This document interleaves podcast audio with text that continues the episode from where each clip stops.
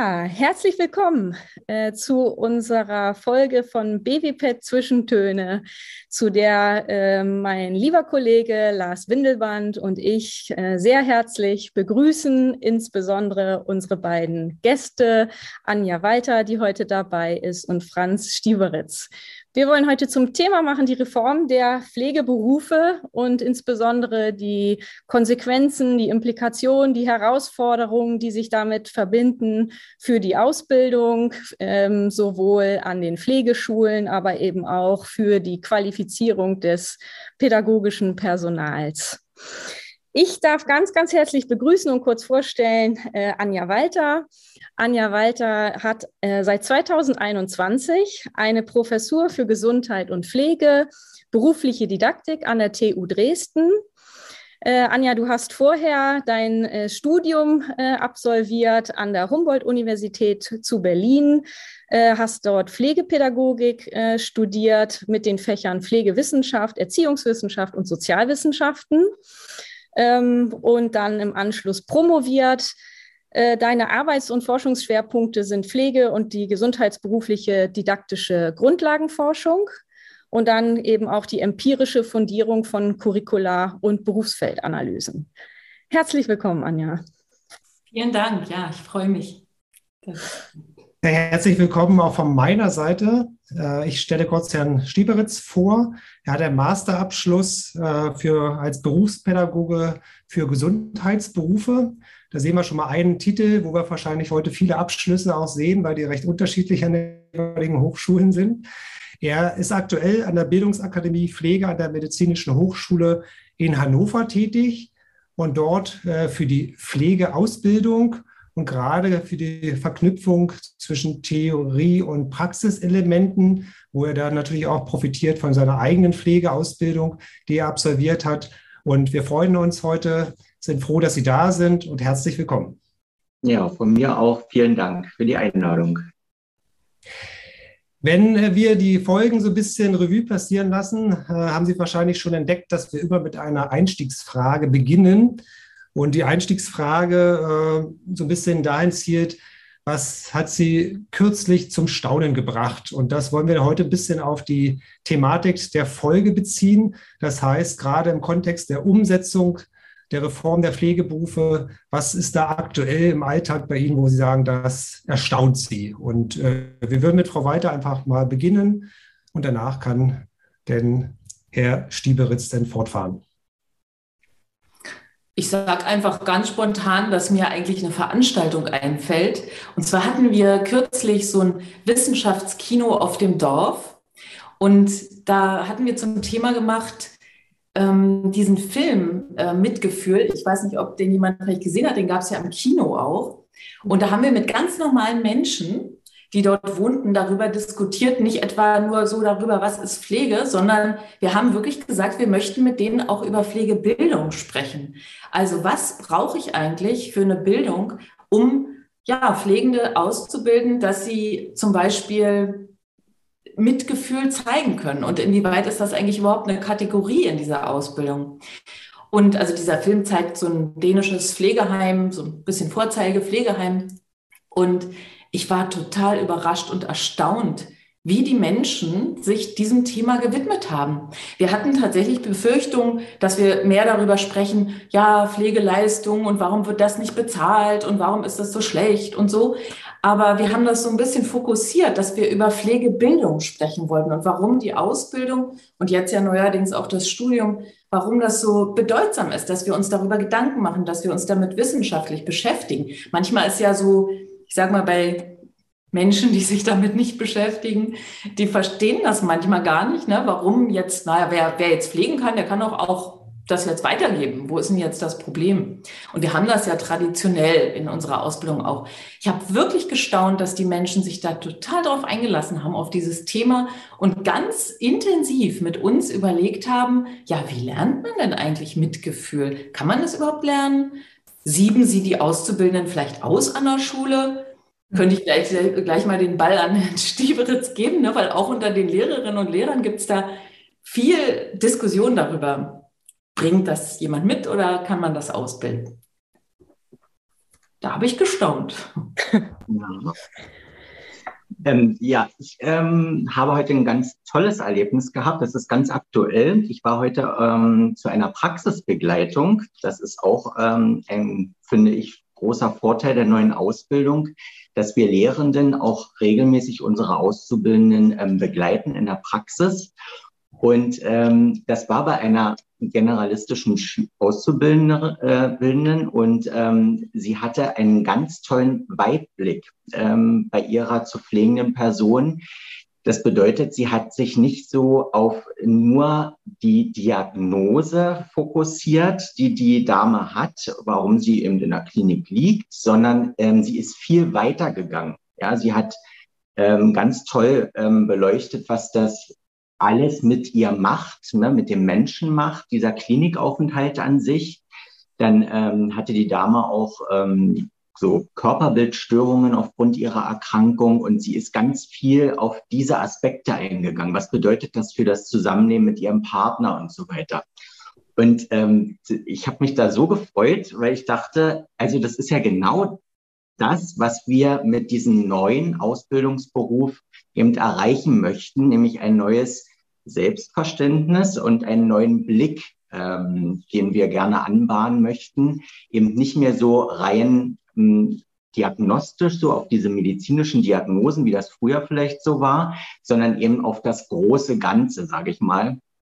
Und ähm, das fand ich total interessant, dass das, also ich habe so das Gefühl, dass das langsam aufgeht. Ähm, und sie ist auch noch nicht mal in der Mitte der Ausbildung, sondern immer noch ähm, am Anfang des zweiten Ausbildungsdrittels. Ähm, und das fand ich schon beeindruckend, dass sie jetzt schon diesen ähm, Blick hat. Also ich glaube, wir sind da auf einem guten Weg. Mhm. Ja, es klingt ja äh, sehr spannend. Da schienen ja so Aspekte von Mitfühlen schon auf, in dem, was Sie, Herr Stieberitz, eben auch gesagt haben. Der Blick auf ja, den genau. Menschen, was macht das mit dem Menschen? Äh, da sieht man ja richtig Verbindungen schon um so ein bisschen die Zuhörerinnen und Zuhörer ins Boot zu holen, die jetzt nicht so vertraut sind mit dem Thema. Können Sie, ähm, Herr Stieberitz, vielleicht so in drei Kernaussagen die zentralen Veränderungen, die durch die Reform der Pflegeberufe ähm, resultieren, für Ihren Bereich auf den Punkt bringen? Vielleicht bezogen auf die Ausbildung, ähm, und dann auch auf die, auf das Pädagogische, die Qualifizierung, die Bildung des ähm, pädagogischen Personals. Mag ja. vielleicht dann Anja weiter ergänzen.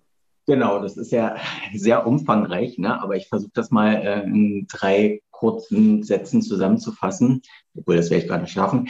Ähm, also die Pflege haben wir in Deutschland immer in drei Sparten sozusagen gedacht. Ne? Das war die ähm, Gesundheits- und Krankenpflege, die Kinderkrankenpflege und dann auch die Altenpflege. Wir sehen Pflege, ähm, so wie äh, fast in ganz Europa ja auch, jetzt als Ganzes. Das heißt, ähm, wir haben äh, den Pflegeberuf an sich, ein Beruf, der, ähm, ich sag mal so, Prinzipien ähm, anbahnen soll, pflegerische Prinzipien in Bezug auf ähm, alle Altersgruppen, alle Versorgungsstrukturen und auch, ähm, was auch ganz wichtig ist, so auch auf alle Lebenssituationen ähm, sich bezieht, beziehungsweise auch Pflegesituationen. Das bedeutet, dass man nicht nur ähm, einen Tunnelblick hat und man bezieht sich auf eine Erkrankung, sondern man sieht auch das System an sich beispielsweise.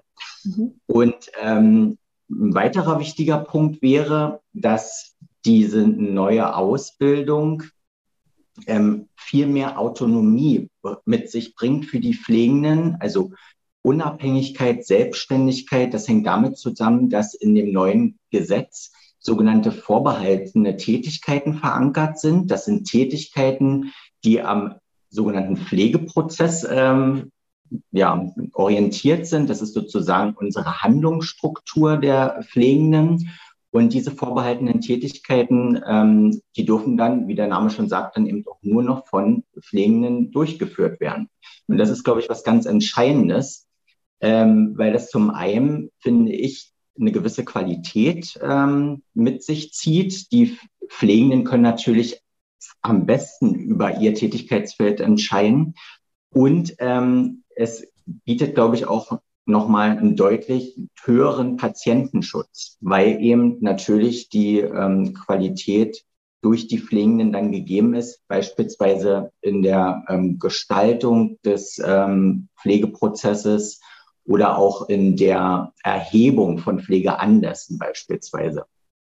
Und ähm, ein dritter Punkt, der, glaube ich, ähm, auch ganz zentral ist, ist so diese ähm, Kompetenzanbahnung, die ähm, beispielsweise auch erweitert sein kann. Also wir haben früher schon noch Kompetenzen ähm, ausgebildet, aber jetzt wäre beispielsweise die Chance auch gegeben, zum Beispiel darüber hinaus zu gehen im Rahmen von Modellvorhaben. Ähm, wenn ich das mal so als Beispiel anbringe, dass man beispielsweise auch ähm, heilkundliche zusätzliche ähm, Kompetenzen anbahnen kann ähm, aus dem ärztlichen Tätigkeitsfeld.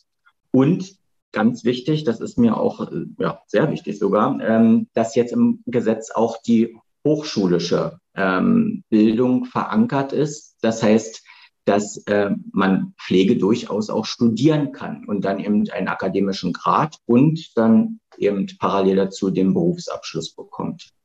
Mhm. Das wären, glaube ich, so drei ganz wesentliche Sachen. Mhm. Und ganz oft wird das leider ein bisschen ähm, falsch dargestellt. Es ist eben nicht, das möchte ich auch nochmal betonen, eine Summierung der Gesundheits- und Kinderkrankenpflege, Altenpflege und Krankenpflege. Das heißt, es wurden nicht irgendwie jetzt diese drei Berufe einfach mal so zusammengenommen und dann wurden ein paar Inhalte rausgenommen und dann so vermengt, sondern es ist wirklich was Neues entstanden. Mhm. Ja, also wenn ich es raushöre und versuche zusammenfasse, dann ist das äh, Zentrale schon auch ein neues Berufsbild äh, das ja. da wirklich entstanden ist, äh, mit einem äh, hohen Verantwortungsbereich jetzt auch, den äh, das Pflegepersonal ausfüllt, also da auch selbst verantwortet Tätigkeiten durchführt mit einem hohen Autonomiegrad auch. Darüber verbindet sich ja auch ein besonderer Anspruch dann an die Pflegeausbildung und der Möglichkeit eben über die Kompetenzen hinaus auch noch in weitere Kompetenzbereiche Zusatz äh, Qualifikationen zu ermöglichen. Anja, äh, was sind denn aus deiner Perspektive die drei zentralen Veränderungen?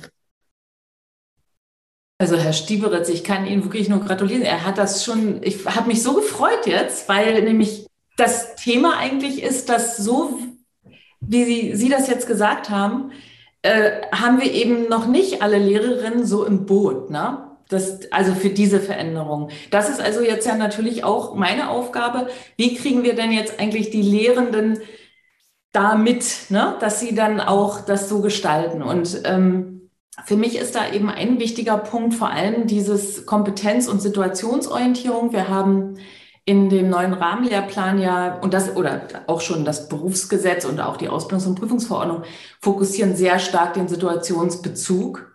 Und wie kriegen wir das jetzt wirklich umgesetzt ne, in den Schulen? Und da sehe ich natürlich meine Aufgabe als diejenige, die Lehrerinnen und Lehrer ausbildet, ganz stark. Mhm.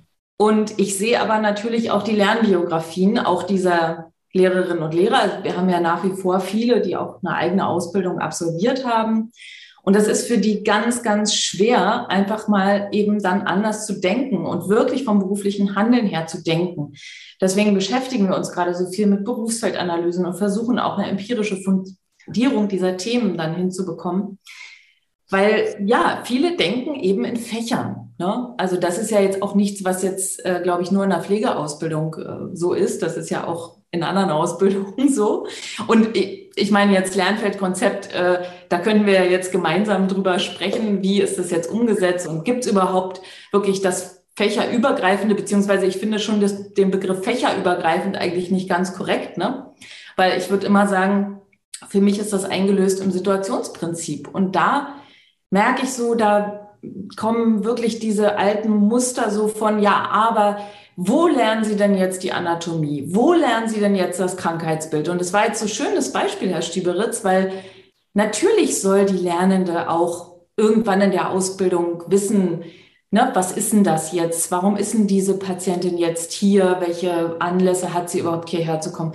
Aber das Erste, was sie wahrnimmt von ihr, ist eben nicht unbedingt hier dieser Stempel der Diagnose. Ne? Das ist jetzt gar nicht das, was sie vielleicht unbedingt als allererstes jetzt hier wahrnimmt. Und da habe ich so den Eindruck, dass das eben bei mir in der Lehrerinnenbildung ein Riesenthema ist. Und ich finde das ganz bemerkenswert, wenn Studierende anfangen, mich zu fragen, warum ist denn unser Studium aber eigentlich so aufgebaut? Warum haben wir denn hier diesen Fächerbezug? Warum müssen wir denn hier Module machen, die eigentlich also sehr stark fachorientiert sind, fachwissenschaftlich orientiert? Und wir sollen das schließlich dann wieder alles zusammenbringen. Ne? Das, aber ich vermute, das ist ja in anderen Bereichen auch so. Und ich glaube, da haben wir noch eine ganze Menge zu tun, wenn wir wollen, dass wir Lehrerinnen und Lehrer so ausbilden, ne? dass sie das dann auch machen können. Was noch ein großer Punkt ist, ähm, auch das hat Herr Stieberitz schon ansatzweise angesprochen, mit diesen Lernorten und wer macht an den Lernorten was. Das ist jetzt auch etwas klarer. Also eigentlich ist es schon so, dass bei uns traditionell die Schule sehr stark auch, ähm, sagen wir mal, Einfluss genommen hat auf die praktische Ausbildung, indem sie ähm, Lernaufgaben äh, mitgegeben hat. Das ist auch nach wie vor der Fall, aber dass sie selber zum Beispiel Curricula für die praktische Ausbildung geschrieben hat und eigentlich sehr stark da steuernd eingegriffen hat. Ich weiß, das ist auch heute noch viel der Fall, auch mit dem neuen Gesetz, aber eigentlich ist auch die Idee, dass der Lernort Pflegepraxis ernster genommen wird, das Praxisanleitende. Wir haben ja im Gesetz ähm, auch das neu, 300 Stunden Prakt äh, pädagogische, berufspädagogische Ausbildung für die Anleiterin. Das ist toll, finde ich, und verpflichtend 24 Stunden pro Jahr eine berufspädagogische Fortbildung. Und da kann man schon eine ganze Menge anfangen. Und diese Praxisanleiterinnen, die sollen möglichst natürlich auch schauen, was ist denn eigentlich das Angebot, was wir hier Lernenden machen können und sollen einen Ausbildungsplan erstellen und so weiter. Und das ist bei uns wirklich bisher nicht so gewesen. Aber da ist wahnsinnig viel noch zu tun, weil ja, wir kommen ja vielleicht noch auf die Projekte zu sprechen. Es gibt für die Pflegepraxis im Moment eigentlich wenig Begleitung. Mhm. Ich weiß gar nicht, ob ich jetzt schon drei Punkte habe, aber einen hätte ich noch. Auch schon angesprochen, das Pflegestudium. Das stellt uns natürlich als diejenigen, die Lehrerinnen und Lehrer ausbilden, auch nochmal vor große Fragen. Weil in, in einem Pflegestudium, und das ist auch bisher schon, wir hatten ja schon viele Modellprojekte jetzt eigentlich seit 20 Jahren, da haben wir ganz oft auch Personen, die eben gar keine pädagogische Ausbildung haben. Gleichzeitig sollen sie aber die Studierenden zum Berufsabschluss führen. Und das finde ich ein bisschen schwierig, ne? weil da sind ja auch berufspädagogische Prinzipien und Anteile in diesem Studium. Deswegen ähm, sage ich eigentlich auch meine Studierenden jetzt heute immer, dass das natürlich für sie auch ein potenzieller äh, Ort ist, ne, um da tätig zu werden. Weil wo sollen denn die ganzen Lehrerinnen und Lehrer für diese Hochschulen herkommen? Und eben, wie gesagt, dass sie eben eine berufspädagogische Qualifikation haben, das finde ich schon sehr wichtig. Und das ist dann was anderes als eine hochschuldidaktische Weiterbildung. Ne? Mhm. Also das sehe ich nicht als das Gleiche an. Ja, das adressiert ja im Grunde die Herausforderungen und Konsequenzen, die sich aus dem ergeben, was Herr Stieberitz da so schön über die Reform auch deutlich gemacht hat. Einerseits wirklich die Ausgestaltung der Curricula, an den Pflegeschulen und die Veränderungsnotwendigkeiten, die sich da ergeben, Situationsorientierung, Kompetenzorientierung, ähm, um eben auch äh, eine konkrete Vorstellung von dem beruflichen Handlungsfeld, äh, das dafür erforderlich ist. Äh, der zweite Punkt, den du angesprochen hast, Anja, adressiert ja dann nochmal auf die universitäre Ausbildung und da auch der Wunsch, so habe ich es verstanden, gerade nach Nachwuchs ähm, also damit auch an den Hochschulen eine wissenschaftlich fundierte äh, Qualifizierung der Lehrerinnen und Lehrer stattfinden kann. Ähm, und äh, ja, der dritte Punkt, den du angesprochen hast, ist die Lernortkooperation, die sich nochmal äh, deutlich verändert hat, auch jetzt im Zuge dieser Reform, einfach weil dann auch die Praxis nochmal einen ganz anderen Stellenwert bekommen hat. Das sind auch die Punkte, die wir so als Fragen so ein bisschen auch äh, vorher auch ein bisschen herausgearbeitet haben. Für mich wäre nochmal genau diese Frage der, der Lernort-Kooperation. Da haben wir ja im Endeffekt aus anderen Branchen, kenne ich ja, dass es da eben unterschiedliche Partner gibt. Und meist, sage ich mal, in Projektkontexten, wenn es unterstützt wird, dann sind diese Kooperationen sehr erfolgreich. Wenn man im Alltag übergeht, äh, naja, denn äh, funktionieren die Lern- und Kooperationen eher weniger. Und jetzt ist hier die Frage, da ja recht viel, also dass es ja nicht nur zwei Lern- und Kooperationspartner gibt, äh, wie gelingt es hier wirklich zusammenzuarbeiten und wirklich an einen Strang zu ziehen. Ist das jetzt die Möglichkeit, äh, die Reform der Pflegeberufe da als, als neuen Start zu nutzen? Oder ist das eher, weil alle sich erstmal finden müssen, eher, eher Neuland und das alle vor sich hinarbeiten? Also wie, wo stehen wir da aktuell und äh, was könnte man da noch verbessern? Da kann ich ja gerne mal ähm, beginnen.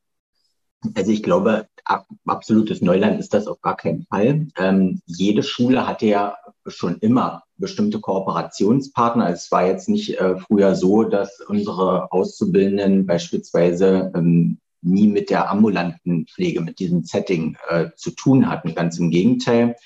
Ähm, auch so ein Tätigkeitsfeld wurde schon angebahnt in der Ausbildung, in der alten Ausbildung damals. Jetzt kommt aber was ganz Entscheidendes dazu. Die Umfänge in den einzelnen Settings ähm, haben sich von den Stunden teilweise deutlich erhöht, so dass man mehr Kooperationspartner ähm, finden musste.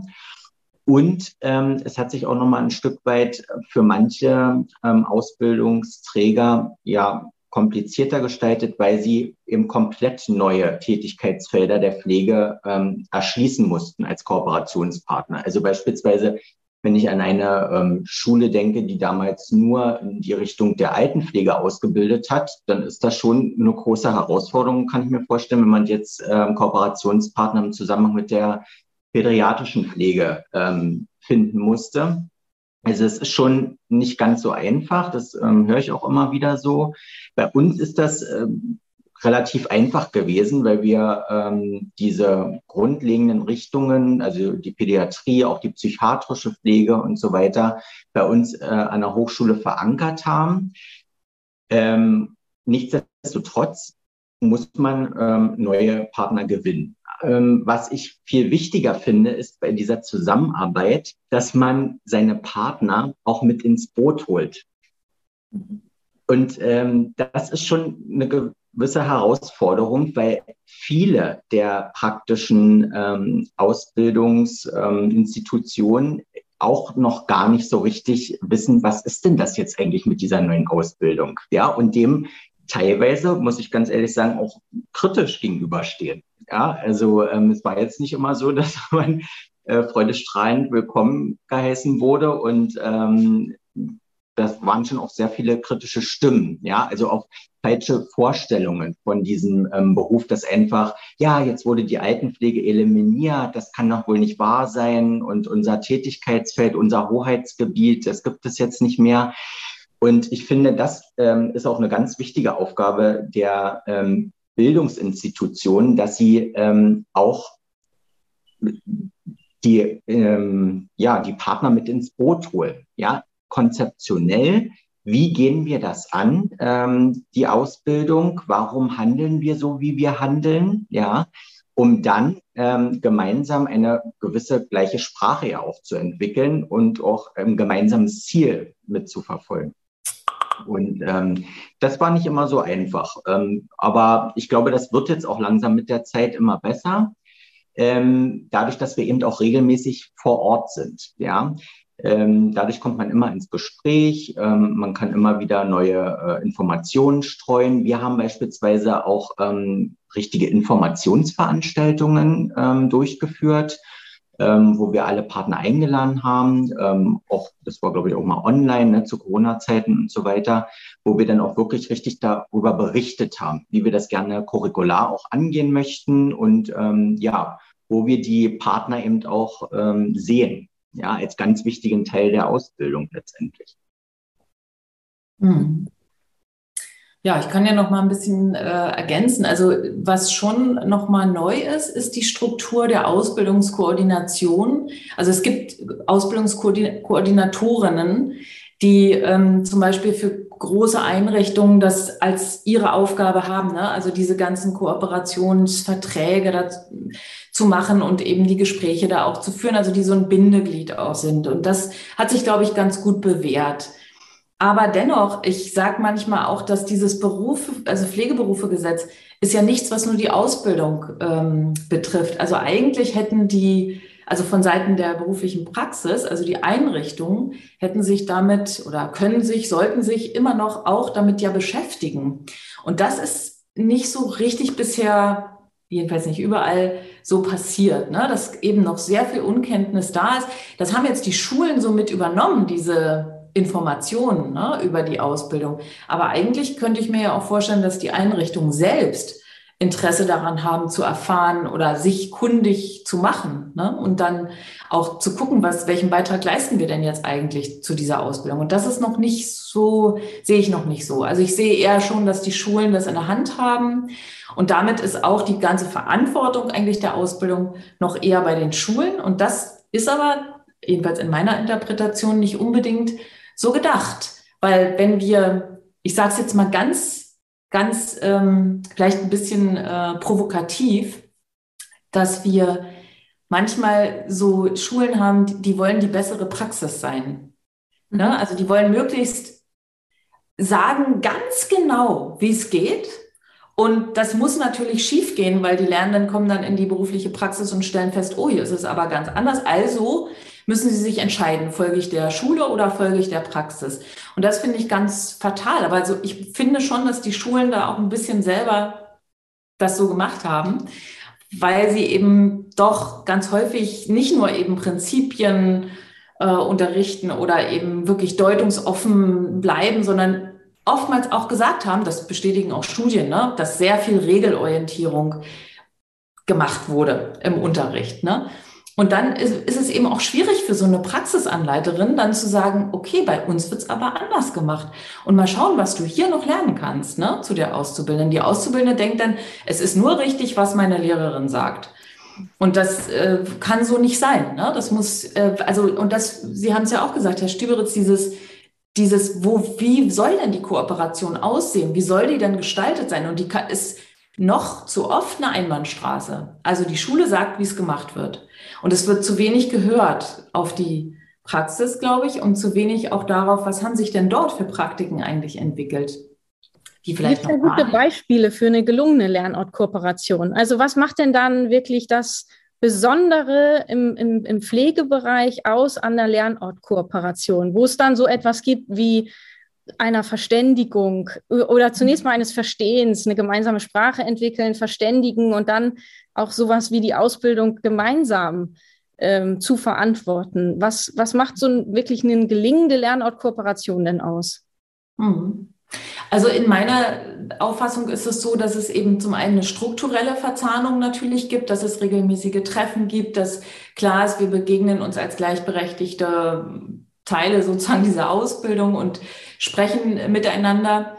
Ähm, aber natürlich auch die inhaltliche Verzahnung, dass jetzt gerade in diesen ganzen curricularen Prozessen, dass auch Praxisanleiterinnen mal gefragt werden, ne? möchtet ihr euch beteiligen, möchtet ihr mitwirken? Und das ist an manchen Stellen wirklich gelungen. Dass zum Beispiel gibt es Arbeitsgruppen, die bestimmte curriculare Einheiten äh, entwickeln und die haben Praxisanleiterinnen eingeladen dazu, sich dazu beteiligen. Also das ist natürlich inhaltlich sehr stark dann die Zusammenarbeit. Oder eben, ähm, wir haben ja zum, diese Trennung zwischen Praxisanleitung und Praxisbegleitung. Die Praxisanleiterinnen sollen eben die Anleitung machen und dann ist auch ein bisschen noch in der Diskussion ne, in manchen Ländern, manchen Bundesländern, was ist denn jetzt eigentlich Begleitung durch die Lehrperson? In meiner idealen Vorstellung ist es so, dass die Praxisanleiterin eben ganz eng mit zu pflegenden Menschen, mit der Auszubildenden natürlich arbeitet, da bestimmten Lern- und Arbeitsaufgaben auch folgt oder eben natürlich auch das eigene Ausbildungsangebot ähm, da als Grundlage nimmt, aber auch natürlich Ad-Hoc-Anleitungen macht, so wie sich gerade eben die Situation in der Pflege darstellt. Und die Lehrperson kommt eher und äh, spricht mit den beiden, reflektiert das mit den beiden. Äh, fragt nach, ähm, wo gibt's vielleicht auch Brüche, die die Lernende erlebt hat zwischen dem, was sie in der Schule gelernt hat und dem, was sie beide da erlebt haben in der Praxis. Und ähm, darüber sozusagen kann die Lehrperson ja auch wieder was mitnehmen und die Praxisanleiterin ähm, ja, hört auch nochmal, ne, wie, wie ist es jetzt? Und die Auszubildende hat sozusagen zwei Menschen aus verschiedenen Perspektiven auch die auf ihren Lernprozess mit ihr gemeinsam schauen. Und das, glaube ich, könnte eine sehr, sehr gute Kooperation sein. Und ich sehe es auch an manchen Orten schon so. Also so wird es auch gelebt an manchen Orten.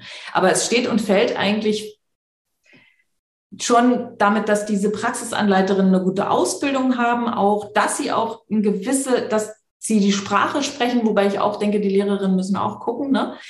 ähm, dass sie dann die Sprache sprechen oder andocken können. Ja, so, aber ja, weiß nicht, Herr Stieberitz, in der Praxis, ja, ich, in der äh, Bildungspraxis? Ich kann das eigentlich äh, so unterstreichen. Äh, ich finde das auch, ich hatte jetzt schon ein paar Situationen, wo wir dann wirklich auch zu dritt am Tisch gesessen haben und ich fand das sehr ähm, schön, dass das für manche Praxisanleitende eine Selbstverständlichkeit ist. Also äh, das war für sie logisch, dass sie dann mit am Tisch sitzen, wenn dort die, wenn die Lehrern, äh, Lehrenden auf Station oder in die langzeitstationäre Einrichtung kommen. Ähm, und die haben auch Lust darauf, ja, und sind auch ähm, ja interessiert, dass jetzt eben die Lehrenden kommen und ähm, dort gemeinsam ähm, so das Ganze auch mal reflektieren und auch so einen Blick bekommen, worauf wir auch nochmal äh, so Wert legen. Ja, und dass das eben nicht immer ähm, so diese Handlungskette ist, ähm, die da so irgendwo im Lehrbuch steht, sondern dass wir eben auch nochmal ganz andere Perspektiven versuchen einzunehmen. Und ähm, ich habe auch schon, muss ich ganz ehrlich sagen, viel in diesen ähm, Situationen gelernt. Also das finde ich auch äh, nochmal einen ganz großen Gewinn, ja, dass ich ähm, eben auch ja, neue Erkenntnisse mitnehme und die dann wiederum dann auch ähm, in den Unterricht einfließen lasse. Und das, ähm, das ist, glaube ich, dann schon partnerschaftlich, wie ich das vorhin auch so ähm, gesagt habe. Ne? Also es sind Partner für uns und ähm, das sollte dann auch schon so auf einer gleichen Augenhöhe sein. Ne? Das wäre so optimal auch in meinen Augen. Mhm. Genau. Äh, es ist schon spannend, wenn man sieht, äh, wenn man auch den Vergleich, ich komme ja aus dem gewerblich-technischen Bereich so ein bisschen, auch da versucht man diese Partnerschaft auf Augenhöhe umzusetzen. Und äh, wenn man da bestimmte Modellprojekte zur Lernortkooperation sieht, dann versucht man genau daran anzusetzen, eben das zu erreichen. Und ja, die Praxis zeigt, dass es nicht immer gelingt. Und ich glaube, das ist hier ein spannendes Feld, wo man sieht, dass die Partnerschaft hier noch ein bisschen größer ist, ein bisschen heterogener, also durch, durch unterschiedlichen Zielgruppen. Aber dass es nur gelingt, wenn man wirklich auf einer Ebene zusammenarbeitet, hier auch eine entsprechende Qualität umzusetzen und eine Rückmeldung zu geben. Ein spannender erster Teil der Folge geht nun zu Ende. Wir wollen jedoch schon kurz auf den zweiten Teil der Folge schauen. Hier werden wir mit unseren beiden Gästen Fragen der Heterogenität der Zielgruppen, der didaktischen Herausforderungen in der Ausbildung und die Chancen von Technologien in der Pflege diskutieren. Bis dahin. Tschüss.